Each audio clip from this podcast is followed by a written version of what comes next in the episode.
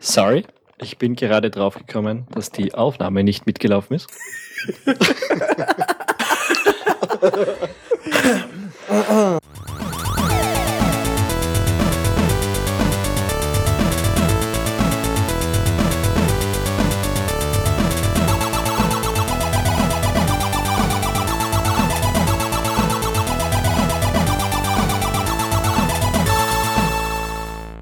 Hallo und willkommen zum Rebel Gaming Podcast. Mein Name ist Tom Schaffer und gemeinsam mit meinen Freunden und Kollegen, dem Georg Schurl-Pichler, dem Georg Ma, dem Daniel Koller und dem Konrad Kelch, werden wir auch heute wieder über Computerspiele sprechen. Das Spiel des Podcasts bei uns ist diesmal Ubisofts The Division. Wir wünschen euch viel Spaß mit der kommenden, ja, circa Stunde und es würde uns sehr freuen, wenn ihr auf iTunes großzügige Bewertungen für unseren Podcast hinterlassen würdet. Das würde uns auch sehr helfen, neue Hörer zu finden. Jetzt aber viel Spaß.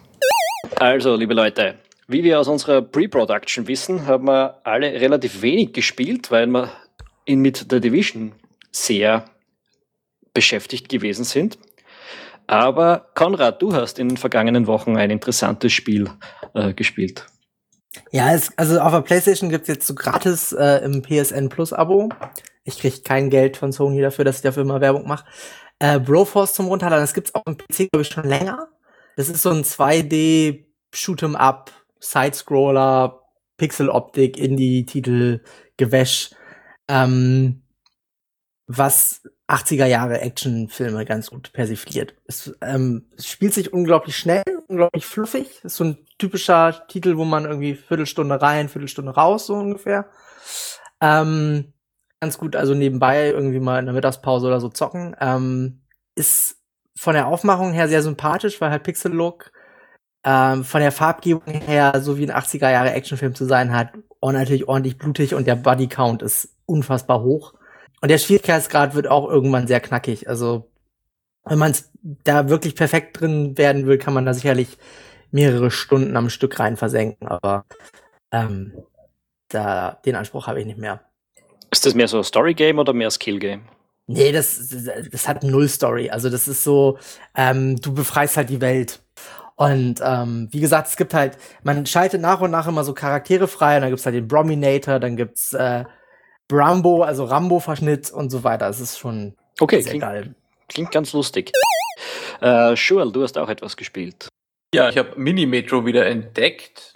Das war mal vor einem Jahr oder so aktuell oder vor zwei.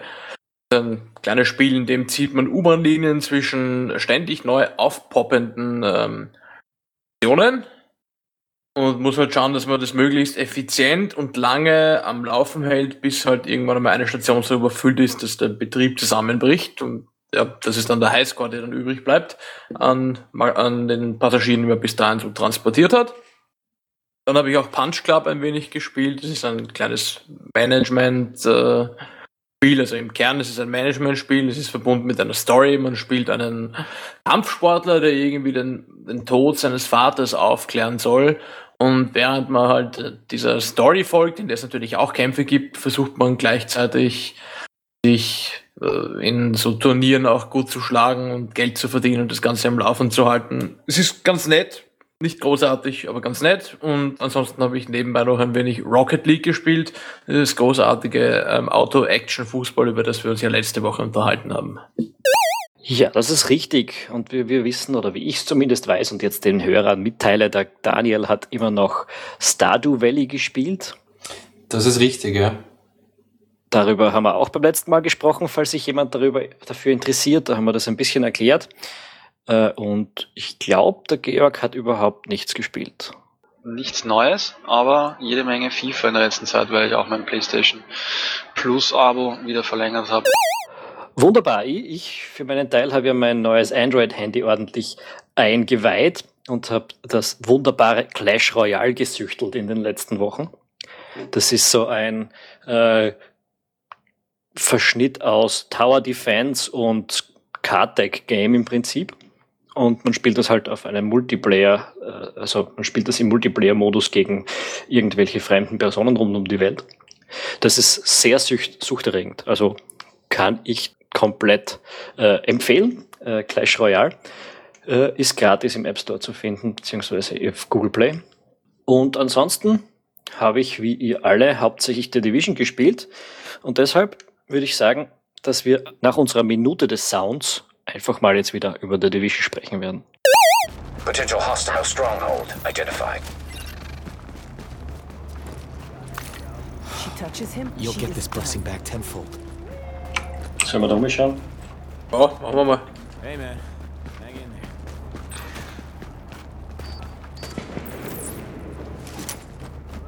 there. Come on! Take him out!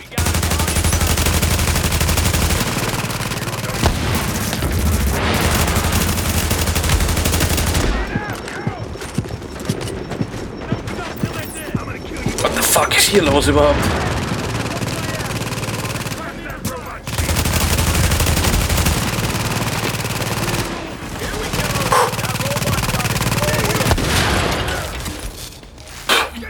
Oh, scheiße, ein Klappe.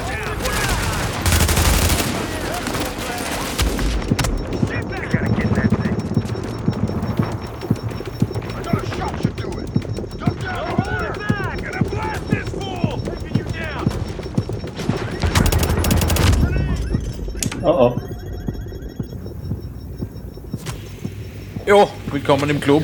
Hinter uns sind nämlich alle. Ah, schön. War relativ deppert. Gut. Leute, The Division. Falls es jemand nicht kennt. The Division ist ein Multiplayer-Action-Rollenspiel von Ubisoft, das gleichzeitig auch irgendwie ein Shooter ist. Und es ist in einem nahfuturistischen Setting angesiedelt, in dem New York äh, von einer Terrorattacke heimgesucht worden ist mit biologischen Waffen.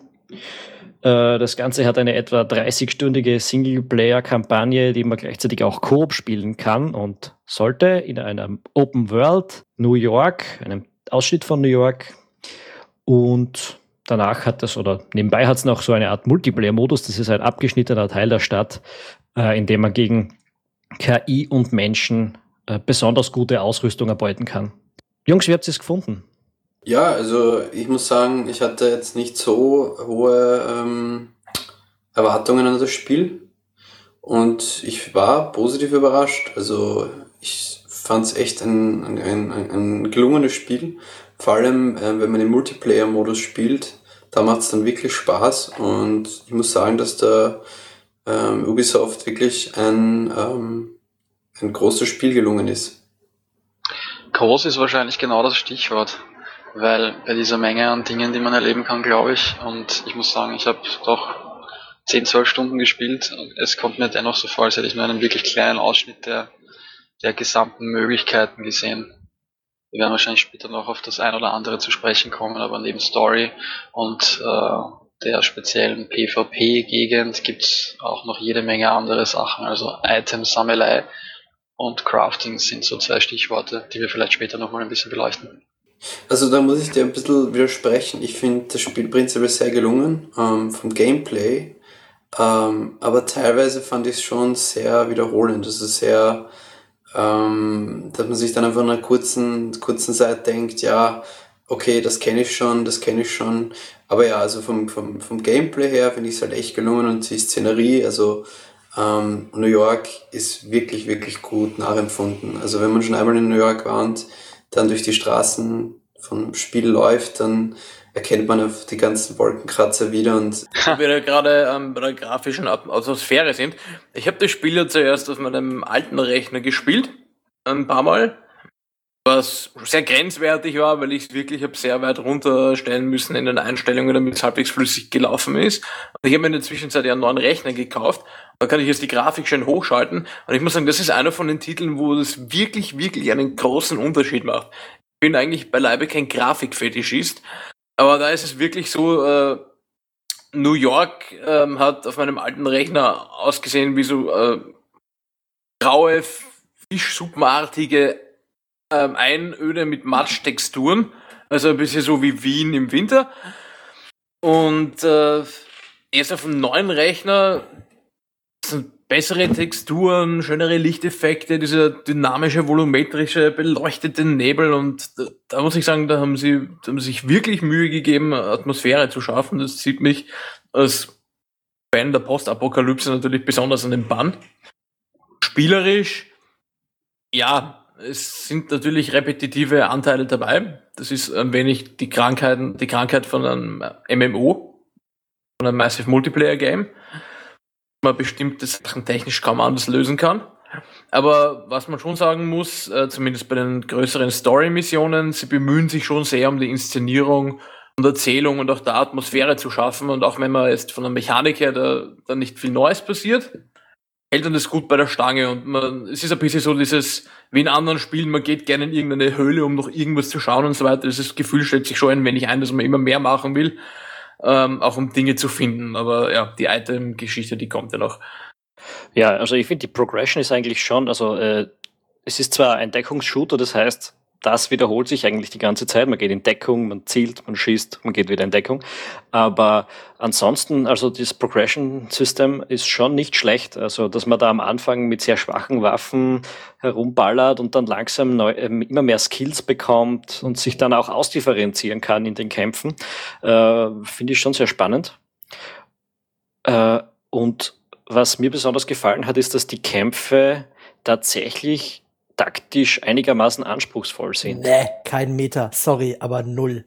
Doch, Wirklich nicht. muss nee. ich dem Tom zustimmen. Nee, nee, nee, nee, nee, nee, nee, nee, nee.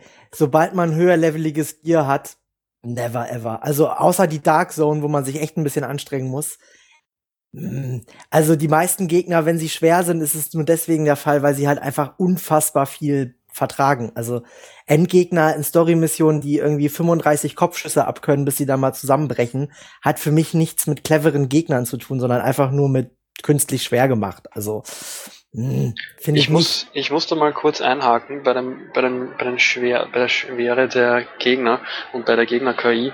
Ähm, wenn ich jetzt an einen einzelnen Bossgegner denke, den meine ich gar nicht so, sondern ich meine vor allem, also wenn ich über schwere Gegner rede, meine ich eher die die, die Creeps, die dann noch zum Boss dazugehören, die durchaus dann einen flankieren wollen oder sich einen anderen Weg zu dir selber suchen. Es ist nicht immer nur so, dass es äh, von Frontlinie zu Frontlinie gekämpft wird. Also ich habe es in der mit dem Daniel habe ich ein paar Missionen gespielt, durchaus auch sehr fordernde Missionen, die 1, 2, 3, 4 Level über unserem äh, eigenen Charakterlevel waren. Und ich muss ganz ehrlich sagen, jetzt noch bevor wir überhaupt zu den Bossen gekommen sind, war das relativ knackig, wie ja. die Gegner sich da und dort verhalten haben. Ich weiß nicht, ob hast du mit Kollegen gespielt? Ähm, ja, ich, ich habe ich hab mit ein paar Leuten gespielt und das ist, was ich halt, was mir halt auffällt, ist, dass ähm, ich finde gro großenteils, du hast halt, du hast halt drei Gegner im Endeffekt. Ne? Du hast den Rusher,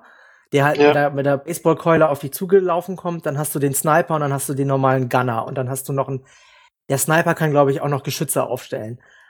Und äh, dann gibt es noch welche, die Granaten werfen können genau, und ja. den Flammenwerfer-Typen. Ja, aber das ist, ja, okay, aber das ist halt, das sind ja dann so nochmal so Unterarten vom, vom Gunner im Endeffekt. Also die ja, Gunner können meistens auch Dings werfen. Im Zusammenspiel machen die doch. Ja, die machen Probleme. schon was, aber das äh, liegt halt auch größtenteils daran, dass du halt, also wenn du jetzt zum Beispiel alleine spielst, ist das Spiel stellenweise einfacher, als wenn du mit drei Leuten gleichzeitig spielst. Ja, ja, das stimmt. Also es ist auch also, uninteressanter. Es ist auch uninteressanter, genau, und es ist halt, es ist insgesamt dann einfacher und dann merkst du halt auch, dass die Gegner-KI einfach nicht gut ist.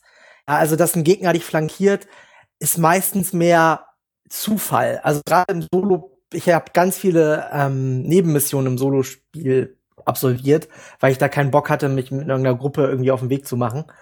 Und da merkst du halt ganz schnell, wo die KI ihre Grenzen hat. Und ähm, also wenn man in ein Level geht, wo, wo man, keine Ahnung, Charaktere hat, die vier Level über einen sind, dann ist das natürlich total herausfordernd, weil die einfach viel besseres Gear haben und viel mehr Schaden an einem machen. Aber ähm, an sich finde ich, ist die KI solide, aber jetzt nichts, worüber man irgendwie großartig schwärmen müsste. Äh, es, ähm, es, ja. geht jetzt, es, geht jetzt, gar nicht so sehr um die KI, wenn ihr das meint, sondern äh, darum, wie die Levels aufgebaut sind. Also ich finde ja eigentlich, dass jeder Kampf ist mehr oder weniger ein kleines Rätsel, weil du überlegen musst, äh, wie du am besten dich platzierst, um da nicht umzingelt und dadurch äh, gekillt zu werden.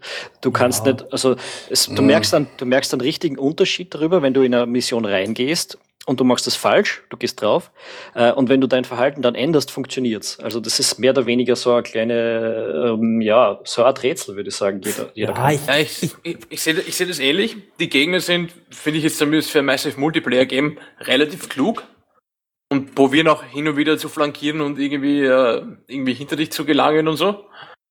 Ähm, aber, und- Das wäre mir aber zum Beispiel nicht aufgefallen. das taktische Element, das ich sehe, ist auch eher, dass man wirklich zum Teil einfach auch dadurch, dass die Gegner so viel schlucken, wenn man zu mehr reingeht oder wenn man sich Missionen sucht, wo die Gegner einfach deutlich äh, höher eingestuft sind, dass man da wirklich genau schauen muss, wie man sich platziert, wie man sich abspricht, wie man seine Skills abstimmt, wie man seine, seine, seine, seine Heilung timet, wie man seine Türme aufstellt, ähm, damit es auch funktioniert. Und das heißt, man muss sich die Herausforderung natürlich ein wenig selber suchen, weil wenn man immer nur Missionen macht, die unter einem sind oder die irgendwie gleich gleichem Level sind, dann ist naja, wahrscheinlich aber, weniger anspruchsvoll. aber Aber, wenn man sich, wenn man gezielt reingeht in Missionen, wo die Gegner jetzt zwei, drei oder mehr Level drüber sind, dann kann das schon was. Da muss man wirklich zumindest selber taktisch vorgehen, um einfach, äh, um einfach eine Chance zu haben. ja, aber das mache ich ja nicht. Ich gehe ja nicht in, eine- in ein Match rein, wo der Gegner vier Level über mir ist und mich mit einem Headshot quasi tot macht, während er selber irgendwie 30 Stück davon einstellt.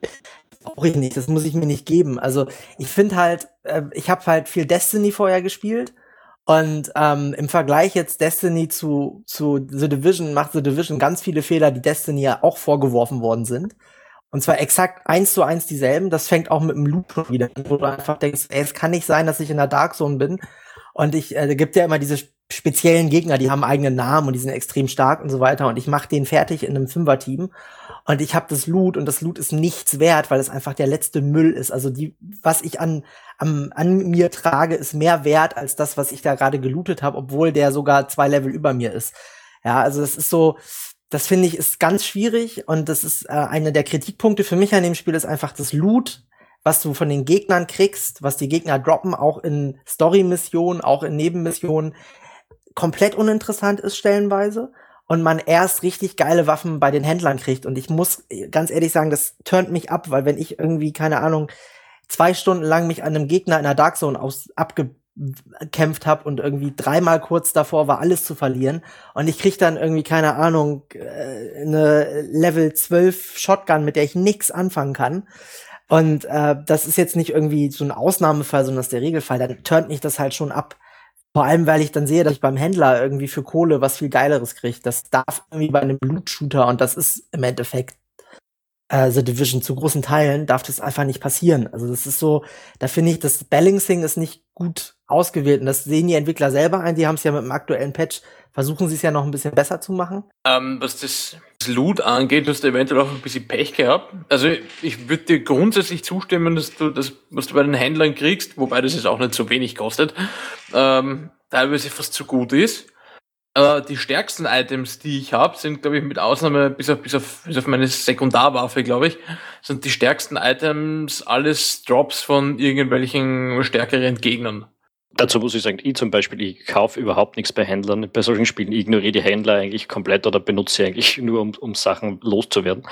Äh, und ich finde, also wenn man das so macht wie ich, vielleicht ist das reiner Zufall, funktioniert das alles ziemlich gut. Also ich habe mich grundsätzlich so verhalten, dass ich dem Story, der Storyline gefolgt bin. Das, hat, das heißt, dass die Missionen immer etwas stärker sind, als ich gerade gelevelt bin.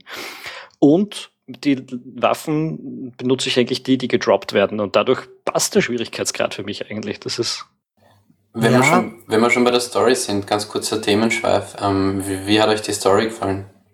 Ich finde die okay, aber ich finde halt, du hast die Hauptcharaktere, diese drei, die du ja befreist am Anfang, äh, die sind einfach relativ eindimensional und platt. Aber ich meine, da habe ich jetzt nicht so viel erwartet. Ich finde halt, was Ubisoft cool hingekriegt hat, ist, dass die Welt so ein bisschen lebendig ist, weil du überall was findest und du rekonstruieren kannst, wie es den Leuten geht, die noch überleben und wie es dazu gekommen ist und so. Das finde ich cool, aber an, si- also an sich ist die Story solide, aber jetzt nichts, wo man sagen muss, wow.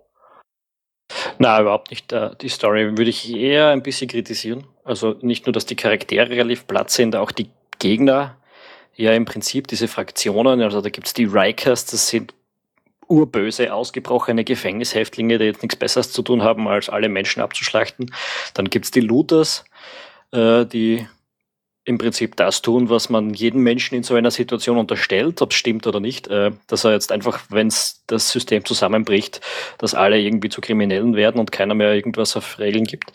Äh, und dann sind da die Cleaners, das sind ehemalige Müllmänner, die die Stadt abbrennen wollen oder so irgendwas, um sie, um, die, um diesen Virus auszurotten. Also das ist auch, wenn man jetzt bedenkt, dass das ein Tom Clancy-Universum ist, unerwartet platt für mich, weil ich habe ein paar Tom Clancy-Romane gelesen und die sind immer eigentlich relativ de detailliert und natürlich mit einem gewissen politischen äh, Touch, aber trotzdem wenigstens einigermaßen äh, gut recherchiert und so weiter. Und in dem Fall wirkt das alles sehr comichaft eigentlich. Ja, dem stimme ich zu. Weil die Frage ist, äh, also gibt es zudem überhaupt eine Vorlage von Tom Clancy und wenn ja, wie genau halten die sich daran? Nein, ich glaube nicht, es gibt da keine richtige Vorlage. Tom Clancy ist ja vor ein paar Jahren gestorben. Ähm, aber es hat halt seinen Namen drauf und wenn ich jetzt äh, diesen Maßstab anlege durch diesen Namen, dann erwarte ich mir eine gewisse reaktionäre politische Hintergrundgeschichte, aber äh, nicht unbedingt eine schlechte. Und in dem Sinn ist, also das ist eher das, was mich äh, nicht so fasziniert hat. Die Atmosphäre in der Stadt ist super, aber die Story, die darin erzählt wird, ist eher. Äh. Ja, aber es ist halt, Ubisoft benutzt halt diese Tom Clancy-Lizenz für alles, was mit Militär und Shooter zu tun hat. Also es ist halt, ich, ich weiß nicht, ob man das, ja klar, das steht Tom Clancy drauf, aber ich würde jetzt nicht unbedingt eine, einen, Military Thriller erwarten oder so ist halt schwierig, ne? Ich meine, das ist ein MMO-Shooter irgendwie und die meisten Leute, also die, die wirklich, wirklich intensiv spielen und ich meine, wir gehören nicht dazu, machen uns mal nichts vor. Ähm, die, ähm, den ist, glaube ich, Story sowas von Schnuppe, ehrlich gesagt. Den geht's mehr so um Balancing und das Endlevel und High-Level-Game und Looten und High-End-Items kriegen und so weiter. Was ja auch ein Riesenfaktor ist in dem Spiel Leider Service-Hinweis zwischendurch, ich habe das jetzt kurz nachgeschaut. Ähm, es gibt zwar keine direkte Tom Clancy-Vorlage für ähm, also Division, also auch kein älteres Buch.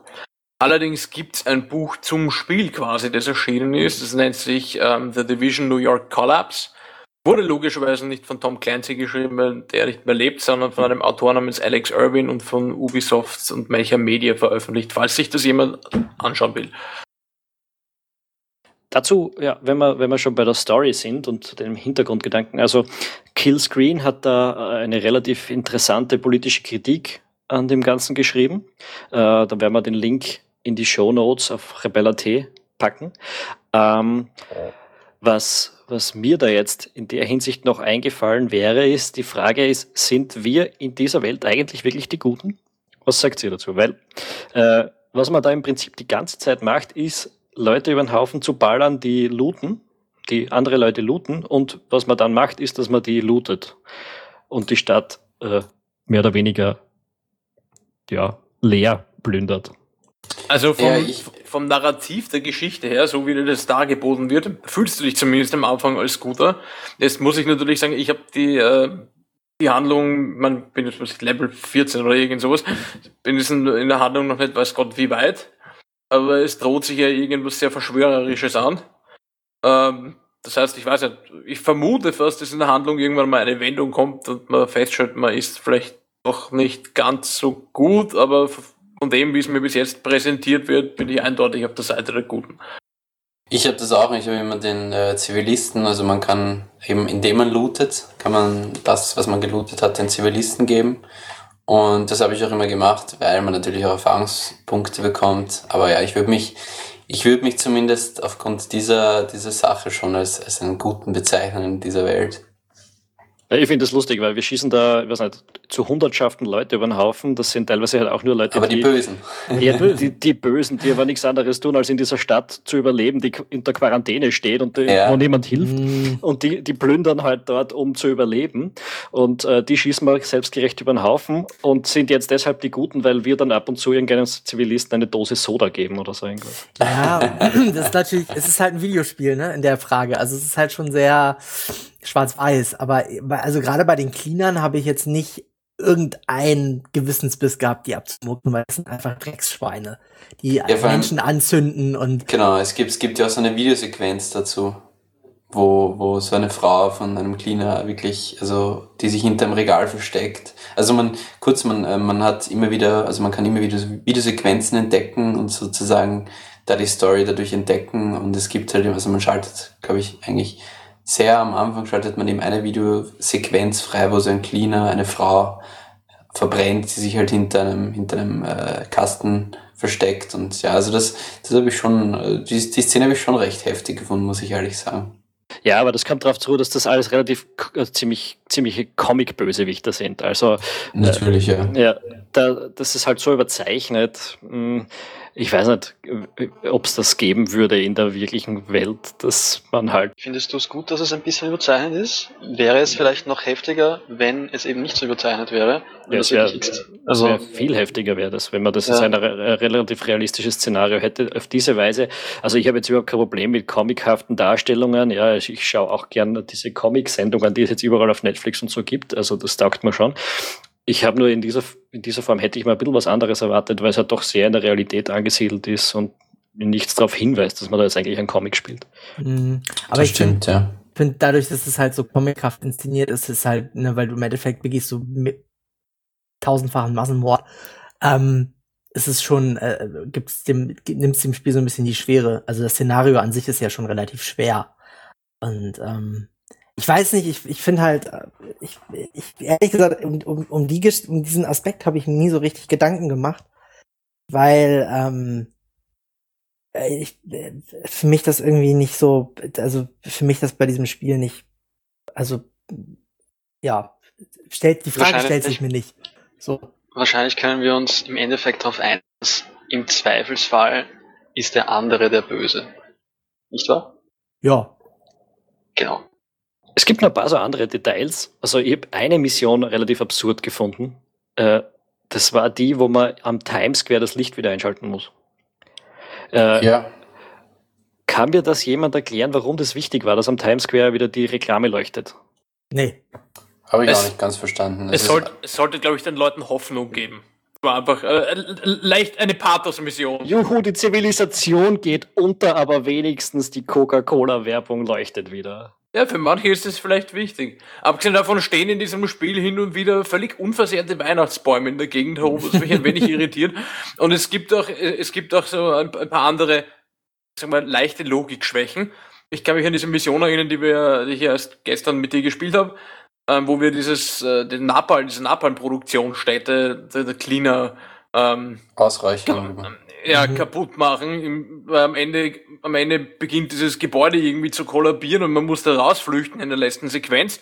Und was benutzt man, um aus dem Gebäude rauszukommen? Den fucking Lift. Ja.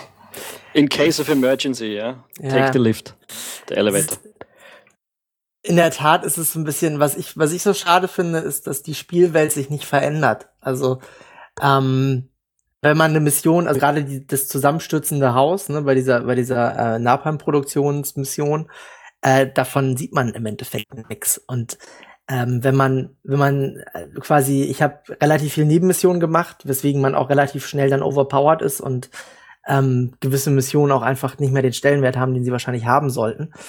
Ähm, und ich muss sagen, ich finde es halt befremdlich, dass man irgendwie einen kompletten Stadtteil quasi Feind befreit hat und im nächsten Moment spawnen sie wieder was ich auch schwierig finde, weil wenn man, wenn man wirklich leveln will und wirklich richtig abgehen möchte, dann macht man halt die Nebenmissionen und, und, und die Story-Missionen und die Nebenaufgaben. Da gibt's ja zuhauf.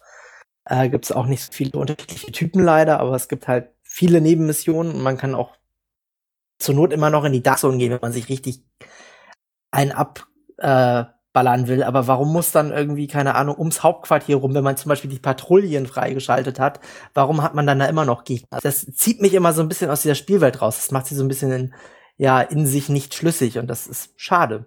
Das, was mich da an der Sache mehr stört, ist nicht unbedingt, dass da neue Leute auftauchen, weil das ist nicht so unlogisch, dass da wieder Leute durch die Stadt rennen würden und äh, weiter kämpfen. Äh, aber dass sie immer an denselben Positionen stehen, das hat mich durchaus, also das äh, finde ich etwas absurd. Das hätte man, glaube ich, mit Zufallsspawns durchaus lösen können, das Problem. Und was ich auch zu kritisieren habe, oder, wobei ich, da habe ich jetzt keine leichte Lösung dafür, aber es ist mir immer wieder aufgefallen, ist halt, außerhalb der Dark Zone triffst du keine anderen Menschen, außer die, die mit dir in einer Gruppe sind. Ja. Äh, und ich finde, das wird dem Spiel unheimlich viel mehr geben, wenn man da auch zufällig ab und zu mal auf andere Menschen treffen wird. Das machst du ja wirklich nur in diesen Safe Houses und in der, in der Basis dann. Da ist es umso absurder, weil dann plötzlich Ja. da Menschen in der Schlange Das, stehen. ma das macht mich auch immer total kirre, weil ich denke immer so, warum hast du in der Dark Zone quasi, ich, ich- deswegen macht die Dark Zone auch viel interessanter, weil da können sich so spontan Spielergruppen bilden. Also ich habe ganz viel in der Dark Zone äh, alleine angefangen und dann äh, bin ich irgendwie dazugestoßen zum Trupp. Wir haben uns in die Gruppe eingeladen und man war sich relativ schnell einig, dass man sich nicht gegenseitig abknallt. Äh, und bei Leuten, die das nicht so war, dann ist man einfach weggegangen. Und ähm, das hat die Dark Zone um einiges spielerisch interessanter gemacht als eigentlich diesen ganzen, das, das Hauptspiel da drumrum, ja. Ähm, weil einfach, ich finde, es wirkt halt sehr tot. Also du hast halt nur NPCs, wenn du da durch die Gegend läufst. Und ähm, ja, frag mich auch warum. Also ich würde nicht sagen, dass es tot wirkt. Also ich meine, so diese Stimmung einer belebten Stadt haben sie auch, wenn du jetzt nicht die anderen Spiele rumwuseln siehst, recht gut hinbekommen. Also es wirkt schon so, als würde da Leben herrschen. Aber es gibt zu wenig Interaktion mit dem Leben. Du kannst irgendwie dagegen, also abgesehen davon, dass du Gegner wegmachen kannst, kannst irgendwie Zivilisten verscheuchen und zumindest hat das der Herr Mayer, glaube ich, gemacht, Hunde erschießen. Aber äh, ich habe da in einem Review eine Szene gelesen, dass, da- dass, dass da irgendjemand herumgelaufen ist und dann war da am Bürgersteig irgendjemand, der ist gerade gestorben, irgendein Zivilist. Das war anscheinend, keine Ahnung, Teil einer Story-Mission. Ich weiß es nicht genau.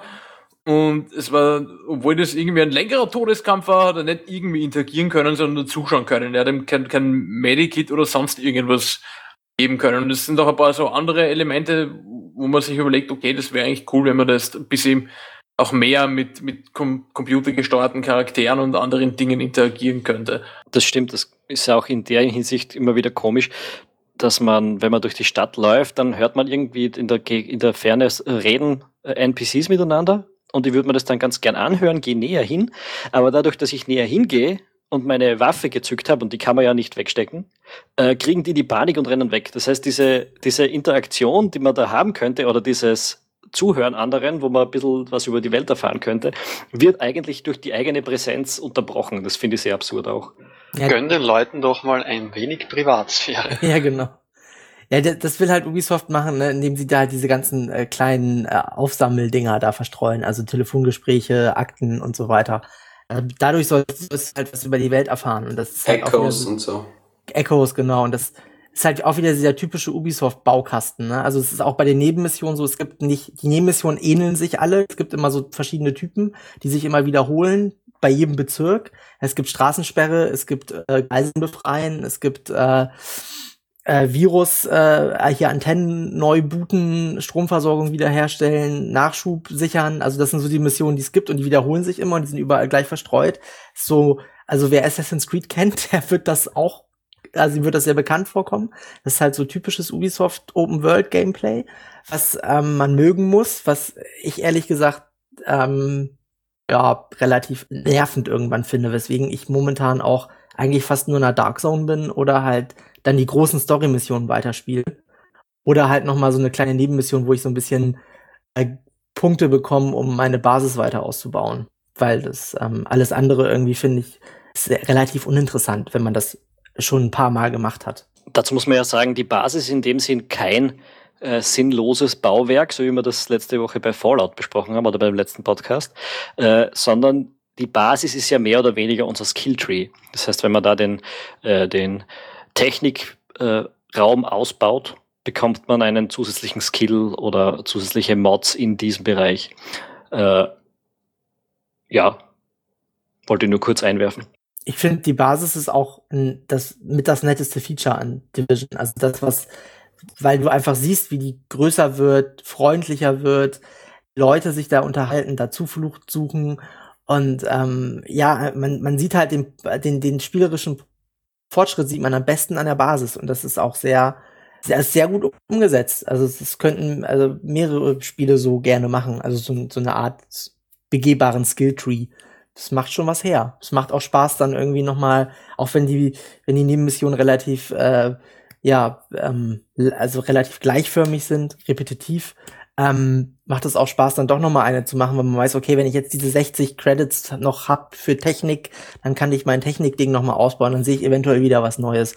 Äh, funktioniert auf erstaunliche Weise, funktioniert so ein kleines optisches Gimmick ganz gut. Ja, äh, wie gesagt, ich finde, man sollte das Spiel auf jeden Fall im Koop durchspielen. Und da ist es ja relativ spannend, dass eigentlich jeder seine eigene kleine Story spielt. Also die Basis, von der wir jetzt gerade gesprochen haben, ist ja kein gemeinsamer Ort, sondern den sieht jeder so, wie er ihn selbst ausgebaut hat. Also ich, ich glaube, weil du es gerade äh, mit dieser jeder spielt seine eigene Story ansprichst, ich glaube, der Division ist ein sehr gutes Beispiel dafür, wo die großen Stärken liegen von diesem, ähm, ich sage mal, Mixed Gameplay aus Singleplayer und fließenden Multiplayer, wenn man es gerade will. Äh, das Konzept wird jetzt schon ein bisschen länger gepflegt. Das hat, glaube ich, im großen Stile angefangen damals mit äh, irgendeinem Need for Speed Teil. Ähm, es zeigt sehr gut, wo da die Stärken liegen können. Es zeigt aber auch sehr gut, wo da die Schwächen drin liegen können. Wer das ist, also wer ist der Division ein reiner Singleplayer-Titel, könnte sich, glaube ich, viel stärker auf äh, eine gute Story und auf die Erzählung von dieser Story und auf ähm, viel mehr, sage ich mal, handgemachte Missionen und Aufträge etc. Ähm, und vielleicht auch mehr NPC-Interaktion konzentrieren. Ähm, hätte aber würde aber wahrscheinlich viel weniger, wenn überhaupt, ähm, Multiplayer Spaß bieten. Dann wirst du es vielleicht im Coop einmal irgendwo geschwind durchspielen und fertig und könntest nicht so viel entdecken. Ja, das, ich finde ich finde spannend, aber man sieht, im, man sieht auch, wo die Potenziale von beiden Dingen liegen und dass auch in dieser Mischung wahrscheinlich noch mehr drinnen ist. Aber es ist zumindest ein guter Startpunkt. Einen kleinen Einwurf hätte ich noch, äh, weil wir darüber noch nicht gesprochen haben. Ähm, das Interface hat mir recht gut gefallen, was auch der Konrad vorhin erwähnt hat mit den äh, begehbaren Skilltrees, ja, dass man quasi in seiner eigenen Basis seinen Skilltree begehen kann und sich das dort wirklich anschauen kann. Äh, das ist meiner Meinung nach auch ein Teil des Interfaces einfach und auch das, das, das, das simple Escape Interface äh, finde ich, war extrem intuitiv gestaltet. Also ich muss ganz ehrlich zugeben, ich gehöre leider zu den Gamern, die echt mal schnell überfordert sind von irgendeinem Interface, von äh, einem Menü, wo ich mich von Crafting zu meinen Items, zu meinem Inventar, zu der Multiplayer-Lobby durchhangeln kann. Also es überfordert und schreckt mich dann auch schnell mal ab. Also ich persönlich fand das sehr gelungen. Wie ging es euch damit? Äh, ich bin nicht also grundsätzlich ja, es ist alles relativ gut klar strukturiert. Was man natürlich merkt, ist die Konsolenherkunft des Ganzen. Also äh, das Inventar ist nicht auf Tastatur und Maus ausgerichtet. Das ist mir auch schon aufgefallen, ja.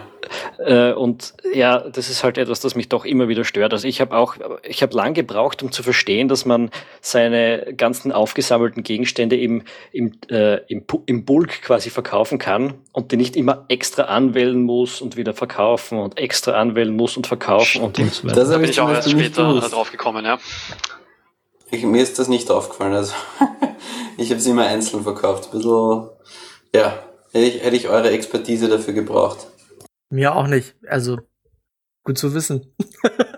so viel zu intuitiven Interface, also da gibt es schon ein paar Schwächen. Ja, ich bin total begeistert davon. ich ich ja. finde dann auch zum Beispiel das äh, Waffenmodding nicht so super, wie du es gefunden hast, äh, weil äh, mir dann, also erstens einmal ist es ziemlich fitzelig. Du musst da, statt dass du wie in einem ja, normalen Rollenspiel einfach den, den Gegenstand dorthin ziehst auf den Slot, musst du den Slot öffnen, musst deine Itemlist durchgehen, musst überlegen, was das alles überhaupt bedeutet, was da herumsteht, und dann musst du einen aussuchen und drauf modden. Du, äh, spannend, dass du das sagst. Ich finde nämlich diesen Modus besser als den, den du vorhin angesprochen hast mit dem Herumziehen. Also das liegt wahrscheinlich in meiner Persönlichkeit, aber dass ich mir diesen, mal den Slot für das Scope, wie heißt denn das auf Deutsch? Das Zielfernrohr.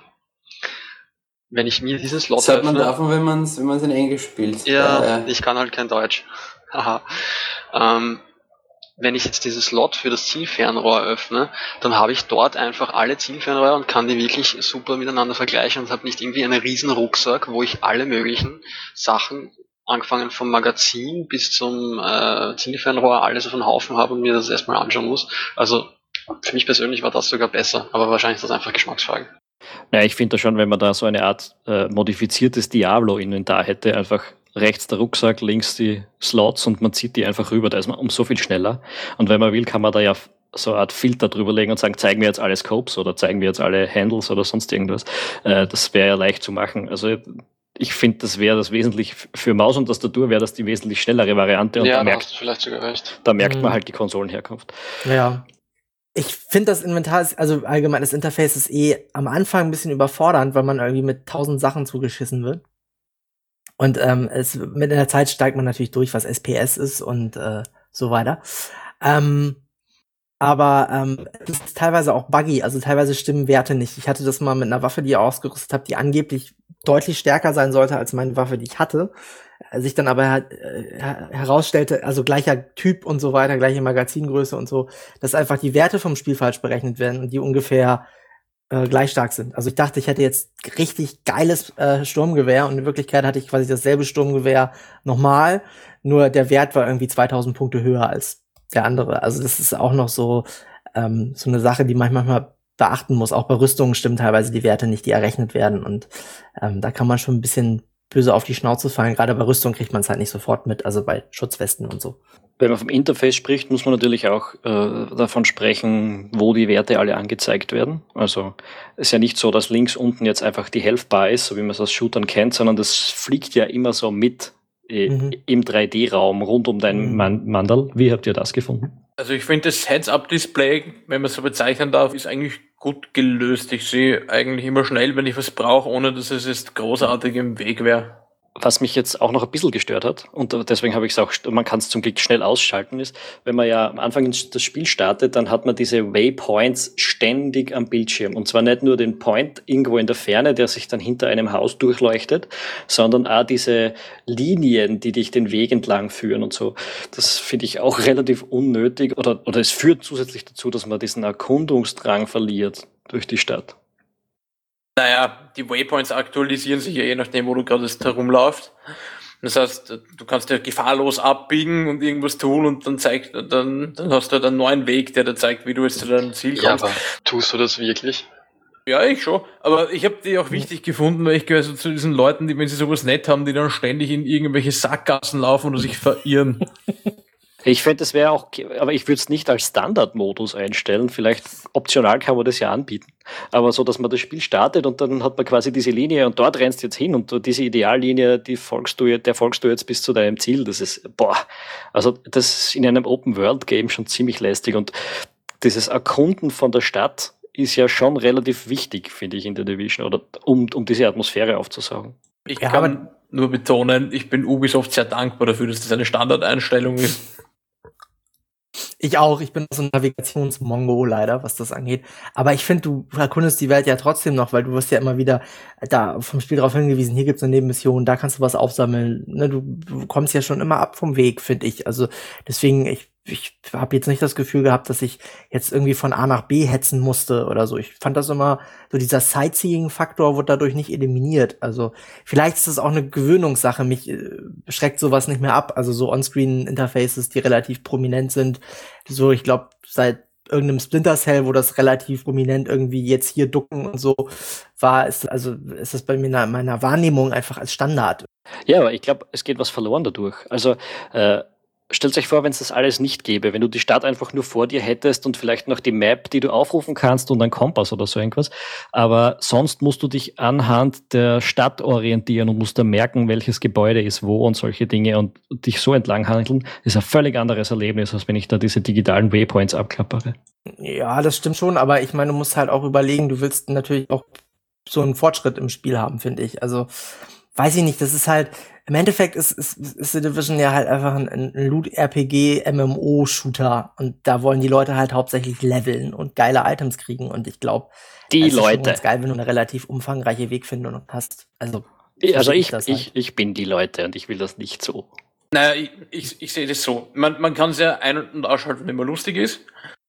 Und das ist ja kein großer Handgriff, auch wenn es standardmäßig eingeschaltet ist. Und die Sache ist die mit dem Erlebnis. Ja. Man kann schon viel für Licht ausschalten. Das, das stimmt jetzt nicht. Also man kann jetzt diese Waypoints-Linie wegbringen, aber nicht alles von dem ganzen also, Zeug. Also jetzt mal bezogen auf die, auf die Waypoints einmal nur. Das halte ich einfach für wichtig, dass es die gibt, weil bei mir wäre das sonst so, ich will zu dieser verdammten Mission, wenn ich diese Waypoints nicht hätte, dann würde es mir spätestens nach der dritten Sackgasse, die ich laufe, furchtbar auf den Nerv gehen, weil ich statt in fünf Minuten, die ich vielleicht hinbrauche, einmal irgendwie zehn Minuten hinbrauche. Und ein paar andere Elemente sind wichtig, weil sie einfach ähm, so kleinere, aber, aber Defizite in dem Spiel auch ausgleichen, die aber fast wieder logisch sind. Weil es gibt hin und wieder irgendwelche Dinge, die liegen in der Gegend rum, die sind ungefähr so hoch wie eine Deckung und denkst dir, hm, das ist vielleicht eine Deckung, Und dadurch, dass dir das Spiel aber den, keinen Hinweis anzeigt, dass wenn du da jetzt die Leertaste drückst, dass es hinter Entdeckung geht, weißt du wenigstens, dass du davor stehst und zehnmal versuchst und dich wunderst, du weißt wenigstens, es ist keine Deckung. Äh, du meinst jetzt diese Action-Sensitive-Geschichten wie Genau. Drück Leertaste, um in in Deckung zu gehen. Ja, ähm, okay. Das ist ja nochmal eine ganz andere Geschichte. ich finde halt, was, äh, was erstaunlich gut funktioniert äh, für die Leute, die ähm, nicht immer in der Gruppe unterwegs sind und auch mal wie bei Missionen halt auf Matchmaking angewiesen sind. Das funktioniert erstaunlicherweise ganz gut. Also es ist halt, man muss selten auf Spieler warten gut und man hat auch, also ich habe zumindest jetzt bis jetzt, bis auf einmal, wo ich mit einem absoluten Vollidioten unterwegs war, aber das kann halt immer mal passieren, da muss ich auch sagen, dass die Mitspieler-Community an sich relativ gut ist. Also es gibt natürlich irgendwie äh, ich hatte so ein, ein äh, ich glaube, ich, ich glaube, es war ein Ami, es könnte auch ein Engländer gewesen sein, ich bin mir nicht sicher, der halt einfach die ganze Zeit nur immer geschimpft hat ins Mikro und äh, irgendwelche Stöhngeräusche gemacht hat und äh, sich irgendwann in die Ecke gestellt hat und gar nicht mehr gespielt hat. Äh, Das war die einzige Ausnahme, aber bis jetzt hatte ich eigentlich mitspielermäßig immer äh, Glück gehabt. Ich hatte mit meinem Kumpanen nur Pech, weil ich war mit Georg unterwegs. Nein, es war natürlich ein Spaß. Das war großartig. Also ich habe dir jede Menge zu verdanken, muss ich ganz ehrlich sagen. Da bin ich dann ja später auch dazu gekommen mit dem Schul und da äh, ist noch etwas, das ich sagen wollte. Ähm, das Matchmaking mit fremden Personen funktioniert super, aber mit Freunden spielen ist ein Problem, wenn du nicht am selben Level bist. Na, Moment. Ja, äh, das stimmt.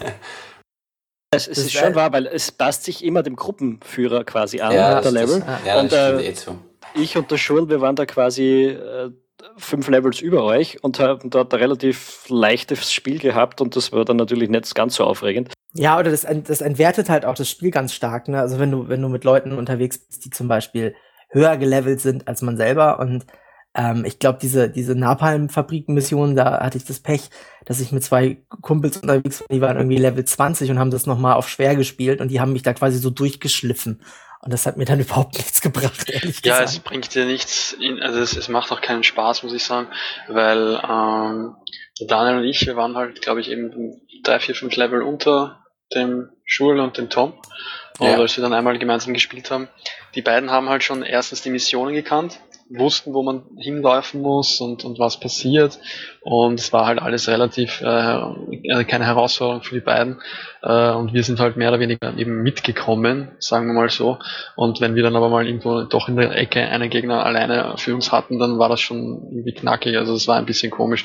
Das Spielerlebnis hat sich dann definitiv geändert, als, als ich dann also nur mit levelgleichen Menschen gespielt habe, also nur mit Daniel. Und ich glaub, stimme ich zu, ja. mittlerweile sind wir, glaube ich, auch schon alle auf denselben angekommen, Mhm. wenn ich mich so äh, Ja. erinnere. Die Frage ist halt, ähm, wie man das vom Game Design ja lösen kann, weil es ist völlig klar, dass du jetzt jemanden, der Level 14 ist, kannst du nicht, ähm, der wird sich mit Gegnern, die auf einem Level 7 Spieler ausgerichtet sind, langweilen und umgekehrt ein Level 7 Spieler mit Level 14 Gegnern ist auch sehr schnell am Ende dann. Das Problem hast du in allen vergleichbaren Spielen. In World of Warcraft hast du genauso wie in, keine Ahnung, Diablo 2, 3. Wenn da jemand dabei ist, der 10, 20 Level über dir ist, ist es für den langweilig, wenn du Missionen machst, die auf deinem Niveau sind. Und umgekehrt ist es nicht möglich oder einfach nur frustrierend, wenn du mitkommst. Also ist halt Ja. einfach so. Aber mich wundert es, dass da nicht, dass da nicht irgendwas versucht wird, zum Beispiel, keine Ahnung, dass Gegner kommen, die vielleicht nur zwei Level unter dem Gruppenführer oder unter dem niedrigsten Mitglied der Gruppe sind, dafür ein bisschen mehr oder, äh, oder so. Man könnte die Gegner auch mischen zum Beispiel. Also da sind dann halt ein paar Gegner, die sind stärker, dem muss sich dann der Stärkere halt drum kümmern. Und dann gibt es ein paar, die sind schwächer, die kann dann der andere nehmen. Na, das halte ich für einen Blödsinn, weil das ist immer, das ist, das ist, das ist extrem verwirrend, glaube ich. Also, das halte ich für keine gute Lösung. Das ist, im- es liegt in der Verantwortung der Spieler, dass sie irgendwie da gucken, dass sie relativ in einer Level-Range sind. Ja. Also, man kann nicht immer alles irgendwie äh, dem Programmierer in die Schuhe schieben. Also das ist, ist halt einfach ein Problem, ne? wenn du mit Leuten unterwegs bist, die fünf Level über dir sind. Natürlich, äh, wenn du dann Gruppenführer bist, ist das für dich komplett uninteressant, weil die machen halt deine Gegner, die für dich eventuell eine Herausforderung sind, machen die halt mit in 0, nichts platt. Also da sehe ich jetzt auch nicht so die schnelle Lösung und die man da finden könnte. Also das ist halt einfach, das funktioniert dann einfach nicht. Da muss man sagen, okay, entweder ich level jetzt mal fünf Level auf und ihr wartet einfach mal die fünf Level, was natürlich schwer ist, wenn man so im Suchtmodus ist. Ja. Ne? Aber ähm, was soll man machen? Ne? Es ist halt einfach, äh, Das ist halt dann die Manche Fehlerquelle haben Mensch. halt mehr Zeit und manche haben nicht so viel Zeit. Eine, eine denkbare Lösung wäre, dass man einfach ähm, Level der Mitspieler, die einfach irgendwie deutlich drüber sind, auf ein gewisses Niveau runtercapt, äh, dass das vergleichbar ist, dass sie halt dann nicht mit ihren Werten spielen, sondern mit vergleichbaren Werten, wie sie die anderen Mitspieler haben. Wäre zum Beispiel ein gangbarer Weg. Ja, finde ich auch. Also es stimmt schon, das ist ein schwieriges Problem und das gibt es keinen einfachen Fix dafür. Aber ich finde gerade Division hat doch profitiert davon, wenn man da ein bisschen was probiert, weil äh, in dem Form, wie es jetzt ist, kann ich genau mit dem Schul spielen, weil der ist, hat mit mir angefangen und wir zwei können das jetzt durchspielen. Aber die anderen zwei Freunde, die ich habe, sind halt ein bisschen drunter und mit denen kann ich zusammen eigentlich kaum noch spielen. Beziehungsweise sind wir schon davon, weil wir euch überholt haben, glaube ich. Genau. Sind schon vor euch. Keine Ahnung, wie sie das Aber machen. prinzipiell das Problem ist in beide Richtungen gegeben und ja, du hast vollkommen recht. Wel- Welche Level habt ihr denn? Also ich bin Level 13 äh, im, im, in Manhattan und Level 13 in der Dark Zone. Ja, ja, 13 irgend sowas, ja. Ja, wir auch. Was äh, du vorher gesagt hast, ist, dass die Community, also diese, äh, das Matchmaking und so, dass da relativ äh, gute Leute zugewiesen werden, das stimmt. Und was mir in der Dark Zone aufgefallen ist, wie wir das gestern gespielt haben, ist, ähm, es wird sich eigentlich relativ zivilisiert verhalten und es passiert relativ selten, dass die Leute sich da gegenseitig in den Rücken fallen. Bilde ich mir das ein oder ist das eine Ausnahmeerfahrung?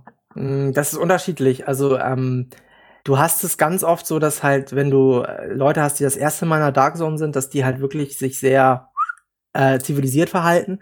Aber ich habe auch, auch schon von Level 20 Leuten einfach wegradiert, sobald ich irgendwie geiles Loot hatte oder sobald ich, man sieht ja, wenn man hinten diesen extra Rucksack drauf hat, ne, dann hat man halt Loot dabei, wurde ich auch schon wegrasiert. Also es ist halt ähm, Unterschied, also es, äh, du, es kommt dann immer darauf an, äh, in welcher Konstellation du unterwegs bist. Wenn du in einer Vierergruppe unterwegs bist, dann gibt's, wirst du eher weniger von Player-Killern angegriffen, als wenn du zu zweit unterwegs bist, ja. Und dann gibt's halt Leute, die irgendwie mit Level 15 kommen oder mit Level 20, also deutlich overlevelt sind über deinem, die dich halt einfach dann platt machen und das Loot einsammeln. Ähm, in der, wobei man auch sagen muss, es gibt ja diese fünf oder sechs verschiedene Dark Zones, je nach Level, Stufe und so weiter zugänglich oder beziehungsweise empfohlen. Und äh, Dark Zone 1 ist relativ zivilisiert. Wenn man in Dark Zone 2 geht, ist es schon wieder deutlich unzivilisierter, weil da einfach viel geileres Loot unterwegs ist und die Leute halt schon viel mehr Dark Zone-Erfahrung haben und deswegen sich auch mal eher trauen, Player-Killer zu werden. Wobei man sagen muss, als Player-Killer wird man in dem Spiel sehr stark gebrandmarkt. Ne? Dann ist man Aussätziger und dann schießen auch die Geschütze von den anderen Mitspielern auf einen, wenn man nicht mit denen in einer Gruppe ist und so. Also es ist schon, ähm, das erschwert das natürlich schon, Player-Killer zu sein, weswegen das natürlich dann stellenweise zivilisierter zugeht. Gut. Hätte man noch was zu besprechen? Ist noch etwas, liegt noch jemand etwas auf der Zunge? Ja, was spielen wir das nächste Mal? Puh. Das würde mich auch interessieren. Ja, da habe ich jetzt auch keine schnelle Idee eigentlich. Da gab es doch jemanden, der einen Vorschlag gemacht hatte, Ja, oder ja. Georg? Ich würde Trackmania Turbo nominieren. Liegt nach einem lustigen Rennspiel, bei dem man selber Karten oder Rennstrecken, absurde Rennstrecken basteln kann. Äh, Und ich glaube, mit dem könnten wir alle viel Spaß haben. Spaß ist super. Ah, ist, wäre ich dabei, wäre ich dabei. Äh, ändert sich bei Trackmania Tour? Also ist da irgendwas anders als bei den früheren Spielen? Gute Frage, das können wir herausfinden. Ansonsten offen für die Gegenvorschläge. Genau, ja, wir haben eine Community, die sich da einfach an uns wenden kann. Vielleicht können die uns auf ein Spiel hinweisen, das wir bis zum nächsten Mal spielen können. Das ist eine Idee, ja. Meldet euch bei uns am Blog auf rebella.at oder auf der Facebook-Seite oder über Twitter und sagt uns, was wir spielen sollen, wenn wir nicht Trackmania Turbo spielen sollen. Gute Idee. Gut, damit hätten wir es dann für diese Woche auch wieder geschafft. Oder für diesen Podcast eigentlich. Ich sage immer Woche, aber so regelmäßig sind wir ja noch nicht. Ich hoffe, es hat euch Spaß gemacht. Ich hoffe, es hat den Zuhörern Spaß gemacht. Wenn ja, würden wir uns, wie gesagt, sehr über positive Bewertungen auf iTunes oder anderen Podcasting-Plattformen freuen. Oder auch, wenn ihr es euren Freunden weiterempfehlt und über Facebook und Twitter und so weiter shared. Und ich bedanke mich fürs Zuhören und sag ciao. Baba. Ciao. Tschüss.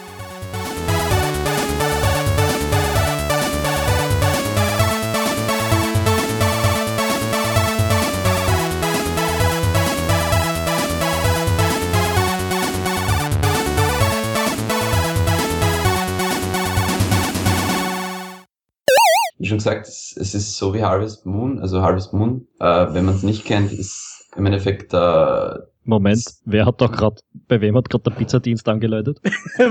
Hallo? Offensichtlich in Hamburg. Okay. Ähm, Ding, ding, ding, ding, ding, ding.